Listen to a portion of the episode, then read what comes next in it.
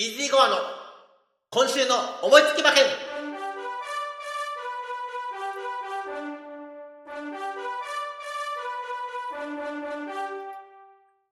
はい、えー、皆さん、こんにちは。イージーゴアの今週の思いつき馬券ということでですね、えー、先週開けてしまいまして大変皆様申し訳ございませんでした。えっ、ー、と、先々週から続いて、今日、えっ、と、2月の13日土曜日の朝8時に収録させていただいているんですけれども、えー、私ですね、今週、えー、重賞3つございます。えっ、と、13日本日の、えっ、と、東京のクイーンカップ、え、そしてですね、え、明日の京都記念が阪神で行われます。はい。えー、さらにですね、もう一つ共同通信杯というものもあるんですが、えー、焦って、えー、実はですね、今日、分け合って一人で収録させていただいてます。えー、アンズさんがいないの？って感じなんですけども、すいません。いません。はい。えー、っと、ごめんなさい、アンズファンの皆様。えー、っとですね、はい。あの、朝早くっていうのは私、あの、普段仕事遅い関係でですね、アンズも、あの、えー、夜が遅い関係でですね、あの、ちょっと訳あって就寝中でございます。あ、訳あって言っちゃったよ。はい。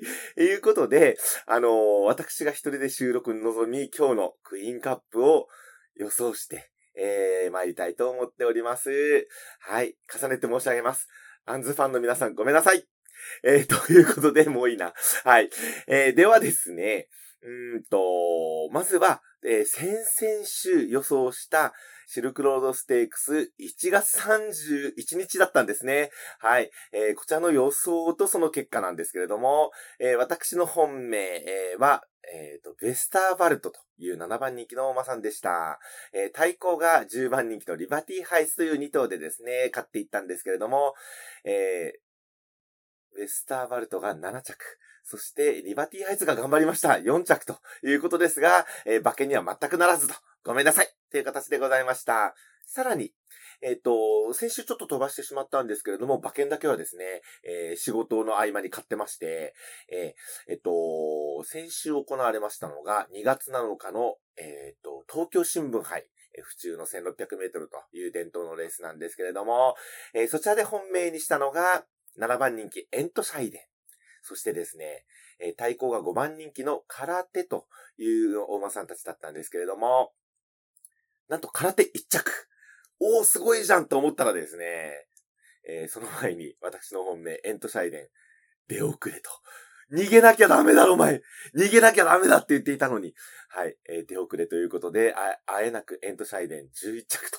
はい。えー、3着には来ると言っていた、えー、私ですが、またまた馬券にならずということでございました。はい。えー、3着の男を名乗っていたはずなんですけれども、えー、最近崩れているイージーゴアでございます。今日は立て直して、クイーンカップでございます。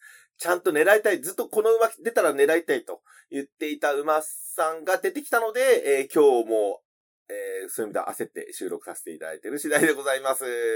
ということでですね、あの、本日行われます、えっ、ー、と、府中11レース、1600メートルのクイーンカップ、3歳牝馬の限定戦です。これ、荒れる要素ですよ。はい。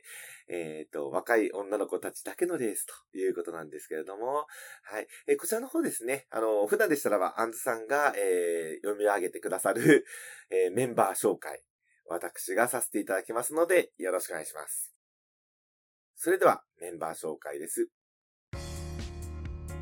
2月13日土曜日、東京11レース G3 クイーンカップ。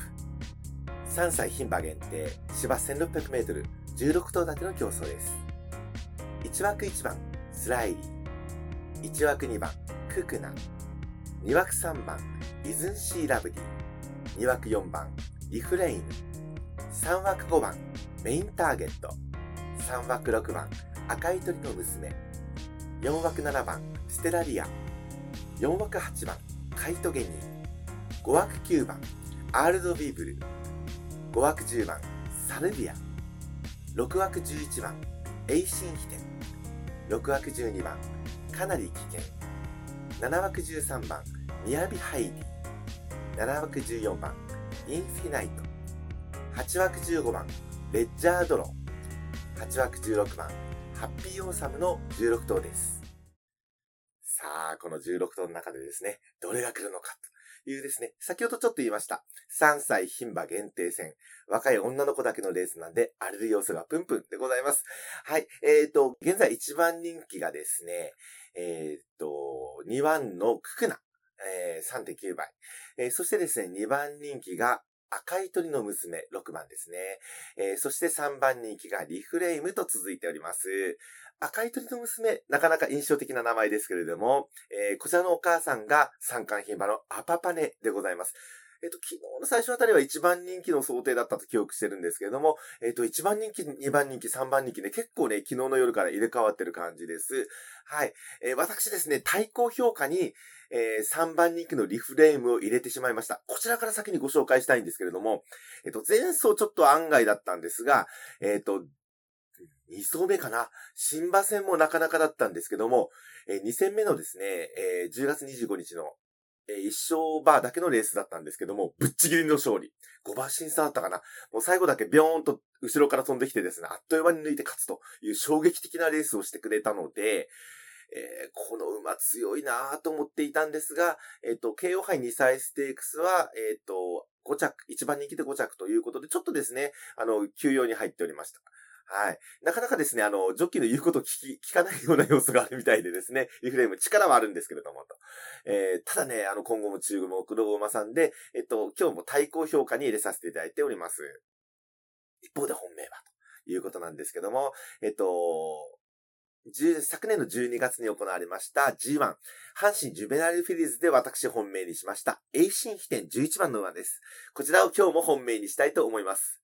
またどうせ来ないんでしょって思うかもしれませんけれども、現在8番人気28.3倍検討となってるんですけれども、この馬の何と言っても評価ポイント高いのがですね、そのジュベナイルフィリーズの前の白菊賞、えー、こちらだったんですけれども、えー、ポンと飛び出して、えー、逃げ切りということだったんですけども、すごくあの安定した逃げなんですね。え、ですんで、今日も、うん、私の感覚でやはり逃げ前提になります。もう前に行けたならこの馬。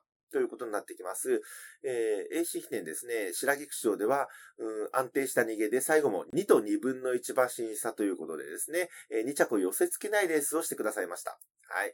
えー、今日もですね、その逃げに期待したいと思っております。はい。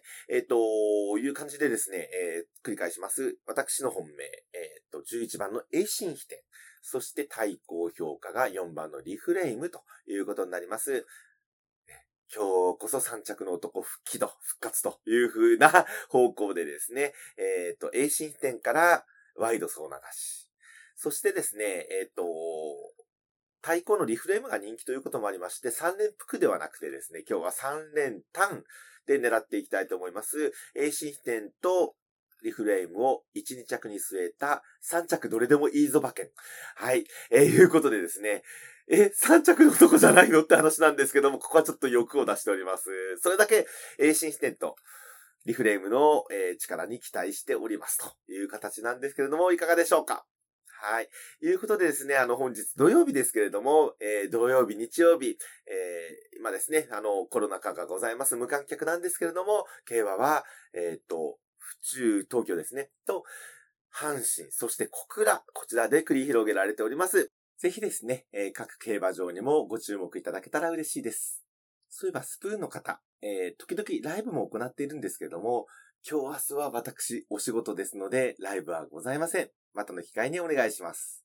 そして来週なんですけれども、えー、2月21日日曜日に G1、今年初めての G1 になります、フェブラリーステークスが行われます。東京のダート1600メートルで行われます。こちらぜひ盛り上げていきたいと思っておりますので、前日の2月20日までにはキャストを上げようと思います。その時には多分、アンズさんも一緒に収録できると思いますので、えー、アンズファンの皆様ご期待ください。えー、それではこの辺でですね、失礼したいと思います。今日こそ当たってほしいそれでは皆さん、さようなら